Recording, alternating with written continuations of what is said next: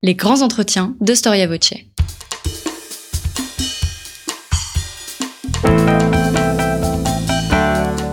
Une émission de la rédaction de Storia Voce.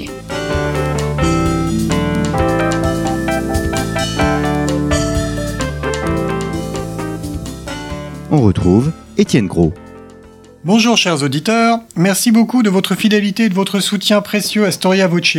C'est grâce à vous que notre radio peut proposer chaque semaine des émissions et qu'elle peut se développer. Rendez-vous pour cela sur l'onglet Soutenez Storia Voce sur la page d'accueil de notre site. Alors, bienvenue dans ce grand entretien consacré aux maîtres de la manipulation. Commençons par une citation d'un des maîtres des relations publiques, Édouard Bernays. La manipulation consciente, intelligente des opinions et des habitudes organisées des masses joue un rôle important dans une société démocratique. Ceux qui manipulent ce mécanisme social imperceptible forment un gouvernement invisible qui dirige véritablement le pays. Nous sommes, pour une large part, gouvernés par des hommes dont nous ignorons tout, qui modèlent notre esprit, forgent nos goûts, nous soufflent nos idées. Cette situation est issue de propaganda. Elle date de 1928. Elle peut faire froid dans le dos, elle est aussi à nuancer. Pour ce faire, je suis ravi d'accueillir David Collomb. David Collomb, bonjour. Bonjour. Alors vous êtes professeur à Sciences Po et vous enseignez sur la communication, euh, notamment la communication persuasive. Oui. Euh, vous avez euh, donc euh, écrit une série d'ouvrages sur le sujet. Le dernier, c'était Propagande, qui a reçu le prix Jacques Ellul en 2020. nous vous recevons aujourd'hui pour votre dernier ouvrage, Les maîtres de la manipulation, un siècle de persuasion de masse aux éditions Talendier. Et vous nous livrez ici une galerie de portraits des grands personnages des relations publiques, de la publicité et de la manipulation de masse. Alors, David Collomb, dans quel pays et pour quelle raison ce pays commence ce que vous appelez la révolution de l'art de la persuasion? Cette révolution dans l'art de la persuasion se déroule aux États-Unis car les États-Unis sont la plus grande démocratie à la fin du 19e siècle. Le droit de vote est accordé aux femmes en 1918. C'est en même temps un pays industrialisé qui connaît un développement très rapide de son marché intérieur et par conséquent de sa publicité et des besoins de persuasion de masse au moment où s'affirment les syndicats, où s'affirme la presse libre et indépendante et où par conséquent un certain nombre d'élites politiques et industrielles ou économiques sont tentés de recourir à de nouveaux moyens de persuasion pour conserver leur euh, pouvoir. Vous commencez votre galerie de, portraits euh, alors en 1914 avec Ivy Lee, qu'on appelle aussi Poison Ivy. Euh, pourriez-vous nous expliquer déjà sa stratégie le livre s'ouvre là-dessus, au profit de John Rockefeller pour faire face à une crise de mineurs grévistes. Quels sont les enjeux? Ivy est l'un des premiers euh, spécialistes des relations publiques. Il est euh, à l'origine journaliste spécialisé dans la finance et un jour il a mis son talent au service des industriels et des financiers en leur proposant une nouvelle façon de communiquer à destination du public de façon transparente tout en recourant à des techniques d'influence ou de manipulation pour faire prévaloir leur point de vue. Et en l'occurrence, John D. Rockefeller était euh, accusé d'être responsable du massacre de mineurs grévistes et de leurs familles dans le Colorado. Ivy met en place euh, une série de communiqués de presse, il en est euh, l'inventeur, il met en place des relais d'opinion qui vont développer et diffuser le point de vue de son client, qui est en l'occurrence un point de vue mensonger qui consiste à stigmatiser les mineurs et leurs meneuses qualifiées de proxénètes et euh, de prostituées. Je précise que cette meneuse, Mother Jones, est âgée de 82 ans. Toujours à propos de Ivy est-ce qu'on peut faire un petit détour sur l'influence d'un Français, Gustave Lebon? Gustave Lebon est l'auteur en 1895 de La psychologie des foules, un ouvrage dans lequel il décrit l'avènement des masses dans la vie politique et sociale et ses conséquences à la fois politiques et économiques. Elles sont perçues comme un danger pour la stabilité euh, des régimes politiques, à commencer par la France. Et ce livre a eu une influence considérable sur bien des hommes que j'évoque dans euh, mon ouvrage, à commencer bien évidemment par Ivy Lee, mais plus tard Adolf Hitler a repris des thèmes inspirés de la pensée de Gustave Le Bon. Autrement dit, face au règne des foules, Ivy Lee conçoit la fonction de, des relations publiques comme un outil euh, d'apaisement social parfois également un outil de conservatisme au service des industries. Il est notamment le père du lobbying moderne. Une dernière question le concernant. Euh, est-ce que vous pourriez nous décrire ce qu'est la, full disclosure?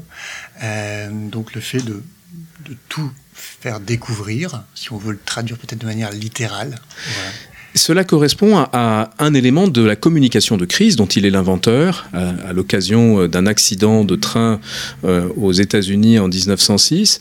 Cela consiste à adopter une stratégie de communication reposant sur la réactivité immédiate, sur la full disclosure, c'est-à-dire sur la transparence et une promesse de transparence. Cela se traduit par exemple par la possibilité offerte aux journalistes d'accéder au lieu de l'accident. Et puis enfin, cela se traduit par une promesse d'engagement l'engagement vis-à-vis euh, des victimes et vis-à-vis des usagers du train de faire en sorte qu'un tel accident ne se reproduise jamais. ces principes euh, auxquels s'ajoute le principe de l'empathie envers les victimes, euh, sont des principes qui, aujourd'hui encore, président à la mise en place de stratégies de communication de crise. Hmm. Je voulais parler donc de George Krill. Comment a-t-il vendu la guerre aux Américains? C'est un cas de figure assez exceptionnel. Nous sommes en présence d'un pays, les États-Unis, qui entre en guerre alors même qu'ils euh, se sont engagés depuis très longtemps dans un isolationnisme à l'égard de ce qui se passe en Europe.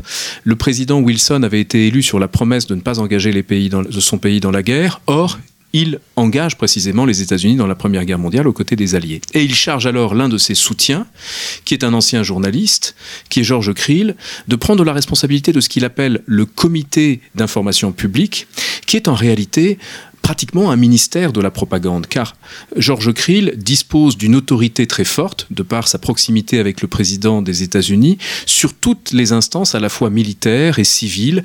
Il est en capacité de mener une campagne de propagande comme les États-Unis n'en ont jamais connu jusqu'alors et en ont rarement connu depuis, puisque cette campagne s'adressait à sa propre population, qu'il a eu recours à tous les moyens médiatiques et euh, les meilleurs spécialistes pour persuader les Américains du bien fondé de la guerre.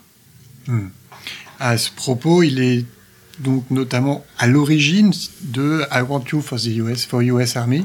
Donc c'est le, grand classique et l'affiche très classique que l'on a tous vu euh, déjà dans les médias. C'est une affiche qui est inspirée d'une affiche britannique et qui s'inscrit dans une production extrêmement riche puisque George Creel a recruté les meilleurs graphistes, les meilleurs illustrateurs euh, des États-Unis, les meilleurs artistes également, de sorte que ce sont des avant-gardes artistiques, des avant-gardes journalistiques qui sont mises au service de cette propagande de guerre. Que sont les Four Minute euh, Men? Les Four Minute Men sont des notables euh, qui sont recrutés sur la base du volontariat pour porter la bonne parole gouvernementale dans toutes les réunions publiques. On les appelle ainsi parce qu'ils euh, s'exprimaient très souvent dans les cinémas où quatre minutes s'écoulaient pendant que l'on changeait les, les, bobines des films. Et il s'agissait d'une organisation extraordinairement structurée et hiérarchisée qui était une forme de politique de la pensée en démocratie, dans la mesure où il n'était pas simplement chargé de porter la bonne parole, mais aussi de s'assurer euh, qu'une parole contraire ne circule pas dans l'espace public. Hmm.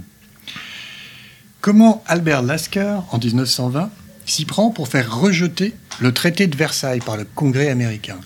Albert Lasker est un publicitaire de renom, républicain depuis sa plus tendre enfance, qui profite de euh, l'interruption des activités de la commission Krill au lendemain du 11 novembre 1918. Il a euh, les coups des franches et dispose de moyens importants qui lui sont confiés par le parti euh, républicain pour mener une campagne qui repose sur une idée simple qui est de rejeter l'internationalisme, le wilsonisme et de retourner à l'isolationnisme. Il recourt à des techniques qui sont des techniques inspirées de la publicité scientifique dont il est un des pionniers, c'est-à-dire que le premier, il applique à grande échelle les principes tirés du marketing à la vie politique. Maintenant, avec quelle méthode Édouard Bernet, ce qu'on a cité euh, un peu plus haut, promeut-il l'industrie du tabac? Alors, je pense particulièrement aux cigarettes Lucky Strike. Avant de vous répondre, je vais brièvement le présenter. Édouard Bernays est deux fois le neveu de Freud. Il l'est par sa mère qui est la sœur de Freud et il l'est par son père qui est le frère de Martha Bernays, l'épouse de Freud. Et il tire à la fois fierté et profit de cette proximité familiale avec le père de la psychanalyse, puisqu'il s'emploie à appliquer à la sphère de la publicité et des relations publiques un certain nombre de techniques inspirées précisément de la quête du subconscient ou de l'inconscient des individus. Et pour le tabac, au service euh, du propriétaire de Lucky Strike, qui est euh, George euh, Washington Hill, le patron d'American Tobacco. Il déploie ses talents pour entreprendre de persuader les femmes de fumer avec un coup d'éclat, un coup de publicité organisé euh, à l'occasion d'un défilé de, de Pâques sur la 5e avenue à, New York, mais aussi euh, par l'organisation d'un certain nombre de campagnes qui tentent à valoriser euh, l'idée selon laquelle la cigarette serait bonne pour non seulement la ligne, non seulement la santé, mais accrochez-vous bien, la cigarette serait bonne pour la gorge. Hmm. Je, me souviens en tout cas de, cette promotion des robes vertes, il me semble, euh, qui est une opération tout à fait extraordinaire. C'est une opération extraordinaire. Euh, il constate, grâce à des études qui sont euh, menées, qui sont commandées par lui, que les Américaines rechignent à fumer des Lucky Strike au début des années 30, car la couleur verte du, du paquet correspond mal à la tenue que l'on porte en général à cette époque. Il demande à, George Washington Hill s'il accepterait de changer la couleur du paquet, et le patron d'American Tobacco lui répond non, pas question de changer la couleur du paquet. Que reste-t-il à Bernays? Il reste à changer la couleur à la mode, et c'est la raison pour laquelle il organise un bal vert sous couvert de balles de charité. Il est l'inventeur de cette technique qui consiste à faire appel à des tiers partie a priori désintéressée pour organiser un événement en réalité organisé secrètement et financé par euh, l'industrie. Et il fait appel à un bureau de la mode qu'il invente de toutes pièces pour promouvoir l'idée véhiculée par les médias selon laquelle le vert serait la couleur désormais à la mode. Hmm. Ces méthodes de manipulation sont-elles l'apanage euh, des régimes démocratiques? Ces méthodes de, manipulation ne sont pas l'apanage des régimes, des régimes euh, démocratiques. En revanche, elles en sont quelque part une spécificité, enfin non pas une spécificité, mais euh, les régimes démocratiques en sont le foyer, car dans un régime démocratique, à la différence d'un régime autoritaire, vous ne pouvez pas agir sur les conduites des individus par la contrainte, par la terreur. Mmh. Vous devez les persuader, les conduire à adopter d'eux-mêmes le comportement attendu qui vous semble le meilleur. Et c'est la raison pour laquelle des efforts considérables sont menés dans les régimes démocratiques et surtout aux États-Unis, première puissance économique euh, du monde après euh, la Première Guerre mondiale, pour euh, percer les secrets à la fois de la consommation et aussi du vote, et des laboratoires s'emploient à faire cela. Une fois ces techniques déployées, il n'est pas rare que les régimes autoritaires s'en emparent. Adolf Hitler, dans Mein Kampf, euh, décrit l'impression très forte que lui a faite ce qu'il appelle la propagande euh, psychologique des Alliés. Il s'inspire des idées de Le Bon pour proposer à son tour un type de propagande qui en appelle aux pulsions euh, collective, qui en appelle aux instincts de la foule. Et euh, Joseph Goebbels, pour sa part, tout en mettant en œuvre cette stratégie définie par son maître, euh, son chef, celui qu'il appelle mon chef, Joseph Goebbels est très fortement impressionné par la publicité américaine. Il s'en inspire pour ses propres campagnes politiques, tout comme il s'inspire et il instrumentalise les, il s'inspire des, des nouvelles technologies qu'il instrumentalise à des fins de propagande euh, pour euh, son régime une fois au, pouvoir. Je songe en particulier au, cinéma. Retournons aux États-Unis. Le fabricant automobile Chrysler rencontre des difficultés à vendre une voiture. Il fait appel à un expert, Ernest Dichter. Il me semble que c'est aussi un Autrichien. Voilà, est-ce que vous pouvez nous expliquer comment va s'y prendre cet Ernest Dichter qui est déjà euh, pour justement parvenir à vendre cette voiture Ernest Dichter est en effet autrichien, il vivait en face de chez Sigmund Freud, mais dans une famille euh, extrêmement pauvre. Il a fait des études de psychologie, une psychologie non freudienne euh, à l'université de Vienne. Il a, appris en particulier le principe de l'observation systématique. Euh, il a appris à mener des études qualitatives et lorsqu'il a émigré en France et puis aux États-Unis, il a mis ses connaissances au service de, de l'industrie et Chrysler a fait appel à une agence qu'il employait pour comprendre précisément les raisons de l'échec. Or, Dichter part à la recherche des mobiles inconscients des consommateurs. Il, cherche à la recherche, il part à la recherche de la signification symbolique euh, inconsciente de la voiture. Il constate que la voiture est une projection de la personnalité de l'acheteur et qu'il est nécessaire par conséquent d'en tenir compte. La première voiture a une place considérable dans euh, les motivations d'achat de la deuxième voiture. Gare aux vendeurs qui se mettraient à critiquer la première première voiture d'un acheteur, mmh. car à cette première voiture sont associés de très bons souvenirs, le plus souvent. Euh, les hommes rêvent tous en 1939 d'avoir une voiture décapotable, qui est un symbole de liberté et peut-être aussi le symbole d'une maîtresse, tandis que les femmes les en empêchent car elles ont, elles tiennent le cordon de la bourse, raison pour laquelle ils suggèrent à Chrysler un compromis, le hardtop, ce toit escamotable, compromis entre la voiture familiale et la décapotable, qui conduit au succès que l'on connaît. C'est aussi le créateur de, méthodes, d'études, et notamment euh, des focus group. Qu'est-ce qu'un focus group? Son idée est simple. Elle consiste à réunir un petit groupe de consommateurs dans une pièce où tantôt il est présent, tantôt il est euh, absent et caché derrière une vitre sans teint, et à euh, faire parler librement les consommateurs, le plus souvent je dois dire les consommatrices, euh, de, du produit qui est testé, de leur mettre entre les mains différentes versions du produit pour écouter leurs réactions et faire des préconisations euh, aux fabricants du produit en question. C'est dans l'un de ces focus group, par exemple, qu'il a inventé la poupée Barbie en constatant que des petites filles, de façon forte étonnante, euh, semblait davantage attirée par des euh, poupées longilignes à forte poitrine que par des poupées aux formes plus normales. Comment a-t-il fait émerger le concept aujourd'hui extrêmement connu d'obsolescence programmée? C'est une excellente question. Nous avons avec euh, Dichter un chantre de la consommation.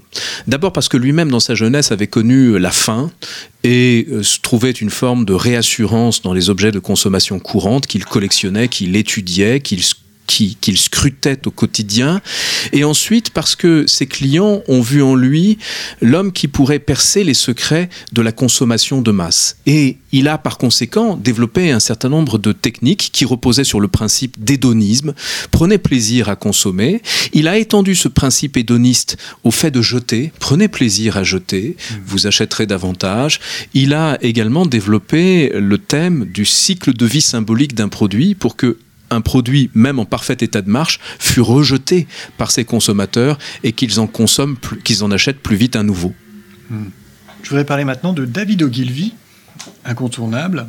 Qu'est-ce qui fait, alors on va le présenter rapidement, mais qu'est-ce qui fait le succès euh, de la publicité très classique aujourd'hui qu'on appelle The Hathaway Man? J'essaie de le prononcer, au mieux. L'homme Hathaway. Hmm.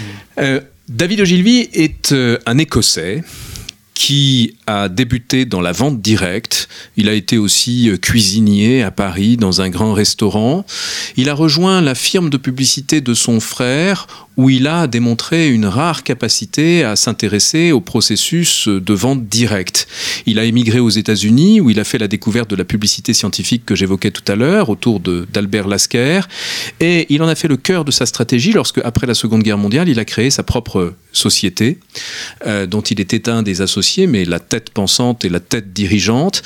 Et ses principes étaient assez, comment dire, euh, assez simple, mais en même temps redoutablement efficace. Il consistait en l'application d'un verbe, tester. Il fallait, pour David Ogilvy, tout tester. Tester, le, bien sûr, les produits, tester dans la publicité le titre, la taille des caractères, l'ordre des arguments, tester les photographies. Et pour euh, cette petite firme qui fabriquait des chemises, il a eu recours à une nouvelle technique euh, qu'il a appliquée à grande échelle, qui s'appelait la technique du story appeal, c'est-à-dire de l'accroche publicitaire par une, une histoire qui attire l'attention, qui sort de l'ordinaire. Un homme qui porte un bandeau sur l'œil, qui a l'air de venir d'Écosse, qui en tout cas euh, est dans un environnement dans lequel il semble a priori étranger, et la photographie donne envie au lecteur euh, d'aller plus loin et de lire le texte de la publicité. La publicité d'Ogilvy n'est pas en soi fondamentalement créative, mais elle est redoutablement efficace parce qu'elle repose sur les tests, sur la, vente directe qui permet d'évaluer l'efficacité des campagnes. C'est euh, un empire qu'Ogilvy crée avec ces nouvelles techniques. Hmm. Alors, il a aussi défini quelques règles d'or euh, de la publicité. Est-ce que vous pouvez nous en rappeler quelques-unes? Alors, je vais parler, euh, parce que pour ne pas être trop long, je vais parler des règles qui s'appliquaient à lui-même. Hmm. Il avait une première règle qui consistait à ne jamais faire la promotion d'un produit qu'il n'aimait pas. Il avait une deuxième règle qui consistait à euh, utiliser les produits dont il prenait en charge euh, le budget. Et donc, euh, il roulait en Rolls, euh, ne voyageait que dans les pays euh, dont il était chargé de la promotion. Il avait d'autres principes, qui, notamment cette phrase célèbre si, si, si, vous voulez des singes, payez-leur des cacahuètes. Sous-entendu, si vous voulez de bons publicitaires, payez-les bien. et il a appliqué ces principes. Il a aussi été l'un des premiers publicitaires à promouvoir les femmes au sein euh, de sa euh, société. Elles étaient relativement peu nombreuses, mais euh, plusieurs sont arrivées à des postes exécutifs sans pour autant jamais prétendre au titre de maître de la manipulation, car au sommet de la pyramide, il y avait toujours Ogilvy, l'inspirateur du personnage de Don Draper dans la série Mad Men avec son beau-frère Russell Reeves. Maintenant, parlons de Russell Reeves. pourquoi dit-on qu'il vend un président des États-Unis comme on vend du dentifrice. Russell Reeves est un publicitaire américain qui a été le mentor d'Ogilvy qui a inventé la, ce que l'on appelle l'USP, Unique Selling Proposition, la proposition unique de vente, qui consiste à attribuer à un produit une promesse unique qui est liée au produit ou que le produit s'approprie par rapport à la concurrence ou revendique par rapport à la concurrence. Il a appliqué cette méthode de façon systématique à des produits de consommation courante que son beau-frère David Ogilvy, puisqu'ils étaient beaux-frères, puisque son beau-frère Ogilvy n'aurait jamais accepté euh, des publicité pour des laxatifs, par exemple. Il est l'inventeur des euh, publicités télévisées au début des années 1950, au début de la la télévision commerciale aux États-Unis et il a immédiatement en 1952 appliqué cette stratégie à la campagne d'Eisenhower, pour lequel il a réalisé plusieurs dizaines de clips de campagne qui euh, s'inspiraient précisément de ces techniques, la principale étant la répétition, la répétition du même slogan, en l'occurrence I like Ike, j'aime Ike, sous-entendu, ce qui signifie j'aime Eisenhower. Et il y a une compétition avec son beau-frère. Il y a un épisode de Kit euh, qui est amusant. Voilà, si vous pouvez nous en dire plus. Ils étaient dans une euh, compétition permanente parce qu'ils étaient deux des publicitaires les plus en vue de Madison Avenue dans les années 1950. Leurs relations étaient des relations complexes, en particulier après le divorce de Russell Reeves qui les a quelque peu éloignés. Et donc, euh, à chaque fois qu'ils avaient l'occasion de se rencontrer publiquement, ils se mesuraient l'un à l'autre. Et euh, le, jour où Russell Reeves est arrivé à l'une de ces soirées euh, bronzées, car il avait pris soin de passer 15 jours au soleil, soleil, il, constate avec effroi que son ancien beau-frère est venu en kilt, ce qui l'a profondément, profondément choqué. Agacé. Euh, John Hill, qui a donc fondé Helen Norton, euh, parvient, alors on est en 1953, à instiller le doute au profit de l'industrie du tabac. Comment s'y prend-il pour faire penser que le tabac euh, n'est pas dangereux pour la santé? John Hill est le fondateur d'une agence de relations publiques qui s'est d'emblée mise au service de l'industrie, d'abord à Chicago et puis ensuite dans une bonne partie des États-Unis. En 1953, les dix principaux fabricants de tabac des États-Unis et du monde se réunissent pour envisager une riposte aux informations sur la dangerosité du tabac, informations qui ont conduit pour la première fois à une chute des ventes de cigarettes et à une baisse de la valeur boursière de ces compagnies. Il charge John Wiley Hill, de coordonner cette riposte avec un budget absolument considérable. Et la stratégie choisie par John Wiley Hill consiste à fabriquer de toutes pièces le doute, c'est-à-dire à insinuer le doute dans l'esprit des consommateurs de cigarettes quant à la dangerosité de ce produit. Il y parvient notamment en instrumentalisant la science, en fabriquant de la fausse science, en fabriquant, en mettant en scène également des controverses. Il l'a fait euh, avec tellement de talent, si j'ose dire, de brio en tout cas, oui, que euh, ces techniques sont aujourd'hui encore utilisées par bon nombre d'industries, à commencer par les industries polluantes, qui travaillaient déjà pour certaines d'entre elles avec l'industrie du tabac à cette époque. Je pense à l'industrie pétrolière. Hmm. Je fais un détour en France. Euh, on va parler de Marcel Blanchet, fondateur de Publicis. Alors, il a innové euh, sur le marché de la radio. Et voilà, est-ce que vous pourriez nous parler un peu de cette euh, innovation pour la radio? Il était alors Marcel Bleustein. Blanchet est son nom de guerre et après-guerre, il s'appelle Marcel Bleustein Blanchet. Et lorsqu'il fonde Publicis, il en fait une agence de publicité qui euh, propose des espaces de publicité euh, à des radios. Et donc, euh, il s'agit d'une régie de publicité. Et une fois qu'il a constitué son réseau de radio, il innove dans la création de nouvelles formes de publicité qui sont les clips radiophoniques, les messages radiophoniques avec des slogans, un meuble lévitant, c'est pour longtemps, mmh. par exemple. Et euh, plus tard, il acquiert sa propre radio qui est directement inspirée du Radio City Hall de, de la radio RCA à New York et il importe toutes les nouveautés américaines en matière de radio, par exemple Radio Crochet, qui a vu euh, débuter des talents tels que Edith Piaf. Il importe également l'information radiophonique euh, en direct euh, en particulier au moment des événements de 1938 et 1939. Il fait de sa radio, qu'il appelle Radio Cité, un média incontournable en France avant la Première Guerre mondiale. À cette nuance près, bien évidemment, que les récepteurs ne sont pas encore extrêmement nombreux en France. Hmm. On fait un bond dans le temps.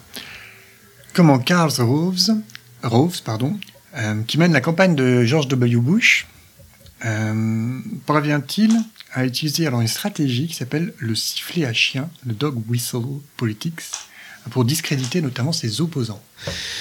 Karl Rove est un communicant politique hors pair, qui a construit sa carrière en même temps que celle de celui qu'il a choisi comme étendard, en quelque sorte, qui est George W. Bush, et il a construit euh, pour une part sa stratégie sur des levées de fonds considérables en recourant à un marketing euh, tout à fait moderne pour l'époque et d'autre part en recourant à ce type de tactique que vous évoquez, qui consiste à adresser une forme de message subliminal à un public ciblé que vous ne pouvez pas évoquer de façon ouverte parce qu'il n'est pas votre public majoritaire. Et pour donner un seul exemple, le public prioritaire de George W. Bush était le public protestant évangélique et euh, Karl Rove a glissé des petits signaux à destination du public catholique conservateur en glissant dans des discours de G.W. Bush des citations du pape Jean-Paul II.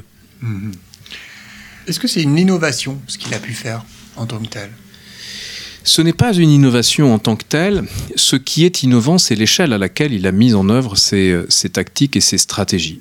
Et c'est la capacité dont il a bénéficié de euh, modifié en profondeur la manière dont on pratiquait la politique euh, jusque-là. Il a ainsi systématisé un principe consistant à ne plus distinguer ce qui relève de la politique au sens des campagnes politiques et de la politique au sens des politiques publiques, en encourageant les donateurs euh, en particulier les industries, à verser beaucoup d'argent pour les clients républicains, en contrepartie de facto euh, de politiques qui leur seront extrêmement favorables. Et à chaque fois qu'ils mettaient à l'ordre du jour des politiques favorables à ces industries, par exemple, il était assuré de voir l'argent couler à flot pour la prochaine élection. Et dans le même temps, il s'est employé à assécher les sources de revenus du Parti démocrate pour déséquilibrer très profondément le système politique aux États-Unis, ce qu'il a en partie réussi à faire. Hmm. Nous avons vu euh, les outils de la manipulation, répétition, étude, psychologie euh, se perfectionner au fil du XXe siècle. Quelle est l'originalité de Facebook au regard de ces outils de persuasion? Facebook est de loin le plus grand outil de manipulation de l'histoire dans la mesure où il s'agit d'abord d'un outil qui touche des masses considérables, plus de 2,8 milliards d'utilisateurs quotidiens des applications de Facebook. Mmh. Il s'agit ensuite d'un outil qui aujourd'hui cumule toutes les approches de la persuasion, l'approche scientifique par l'exploitation des données des utilisateurs, l'approche psychologique d'un Dichter par la capacité que la plateforme a d'identifier un certain nombre de traits de caractère et de personnalité, et enfin l'approche par l'exposition avec la possibilité offerte de toucher euh, les individus à n'importe quel moment de la journée et à n'importe quel endroit, ce qui était hors de portée euh, des propagandistes du XXe siècle, y compris dans les régimes autoritaires et, et, totalitaires. Depuis 2007, c'est-à-dire depuis que Facebook a mis en place le graphe social et a monétisé en quelque sorte les données de ses utilisateurs et introduit la publicité sur leur mur, euh, Facebook s'est mu en un outil au service de techniques de publicité ciblées de plus en plus efficaces, dont l'efficacité même était et continue d'être améliorée en permanence par le recours à euh, ce que l'on appelle l'intelligence artificielle, c'est-à-dire l'apprentissage machine. Concernant euh, Richard Thaler, une question très simple mais immense, c'est qu'est-ce que le nudge? C'est une excellente question. Au sens littéral du terme, c'est le coup de coude que l'on donne à quelqu'un pour attirer son attention sur quelque chose ou la petite pitchonnette qu'on lui donne dans le dos pour l'encourager à agir. Le principe est d'agir sur l'environnement, sur l'architecture du choix des individus pour les conduire d'eux-mêmes à faire le choix que l'on considère comme le bon. Richard Thaler est un économiste, mais qui a pendant des décennies côtoyé des psychologues, appris d'eux un grand nombre de choses qui lui ont permis de comprendre ce qu'il considérait comme des anomalies du comportement des consommateurs par rapport à la théorie classique.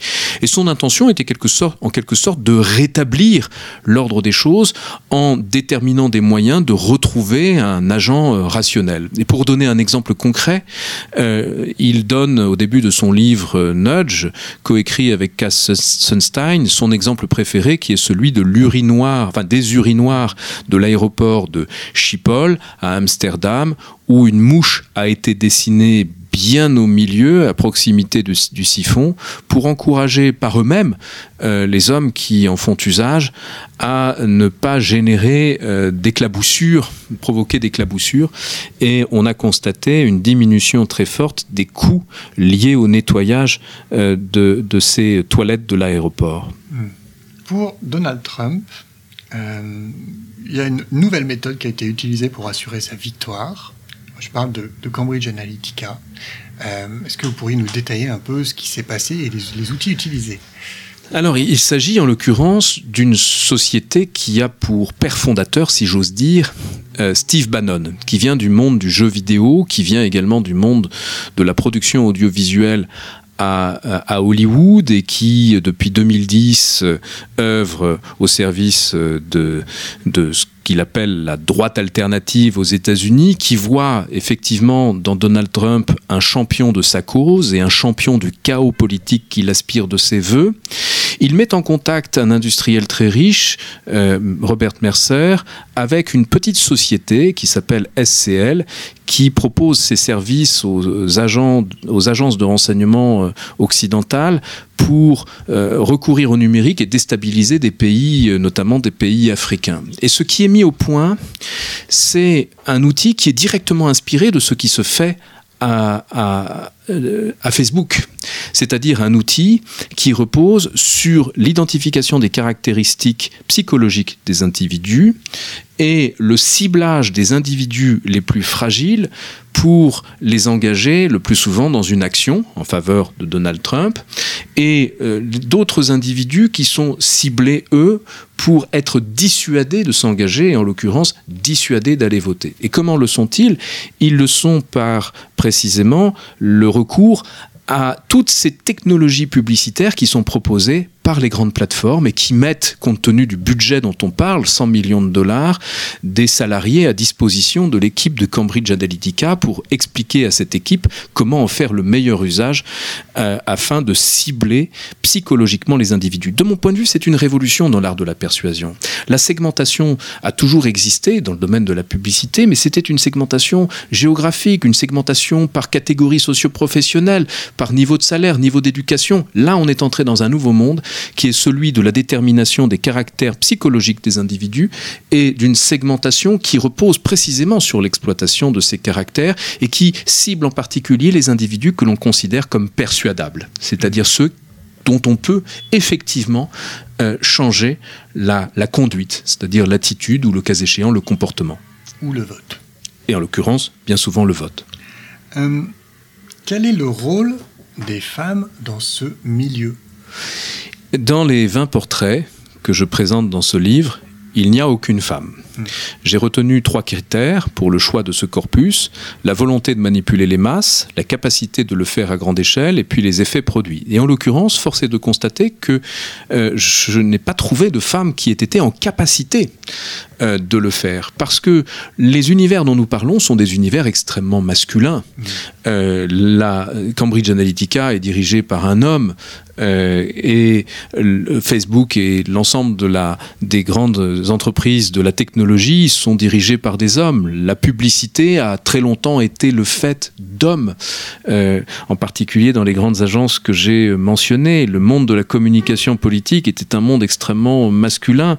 J'avais envisagé un temps de euh, retenir euh, Leni Riefenstahl euh, qui est une des rares femmes à s'être imposée dans des milieux extrêmement masculins, le milieu du cinéma d'abord, le milieu du nazisme ensuite, mais euh, force est de constater qu'elle n'avait pas vraiment l'intention de manipuler, elle avait davantage l'intention de séduire euh, Hitler mm. et de réaliser ce qu'elle considérait comme une œuvre.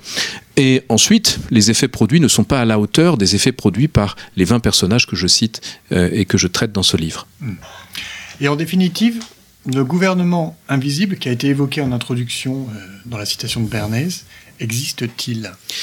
Bernays, dans son livre Propaganda, décrit moins un phénomène qu'il ne cherche à promouvoir sa propre activité.